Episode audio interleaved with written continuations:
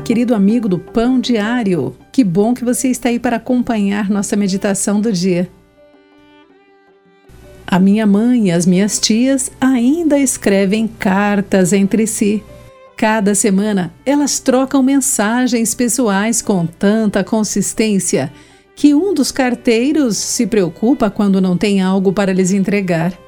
E relatam as alegrias, mágoas e os acontecimentos diários de amigos e familiares.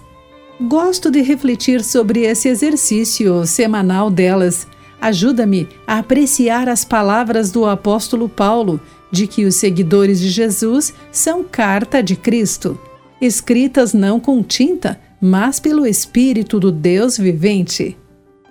De acordo com 2 Coríntios, capítulo 3, versículo 1, que diz: Vós sois a nossa carta, escrita em nosso coração, conhecida e lida por todos os homens em resposta aos falsos mestres que queriam desacreditar a sua mensagem. Como escrito em 2 Coríntios 11, Paulo encorajou a igreja em Corinto a continuar seguindo o Deus verdadeiro e vivo, como lhes tinha ensinado anteriormente. Ao fazê-lo, descreveu os cristãos como a carta de Cristo, com suas vidas transformadas testemunho mais poderoso para o Espírito agindo através do ministério de Paulo do que qualquer carta escrita poderia. Como é maravilhoso que o Espírito de Deus em nós escreva uma história de graça e redenção. Por mais expressivas que sejam as palavras escritas, a nossa vida é o melhor testemunho da verdade do Evangelho, pois reflete a nossa compaixão serviço, gratidão e alegria.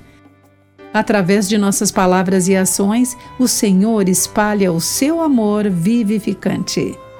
Que mensagem você pode enviar hoje? Querido amigo, somos as cartas de Cristo. Pense sobre isso. Aqui foi Clarice Fogaça com mais uma meditação Pão Diário. Acesse o nosso site pãodiario.org para conhecer nossos recursos e solicitar o seu devocional Pão Diário, nos escreva através do e-mail rádio@pãodiario.org.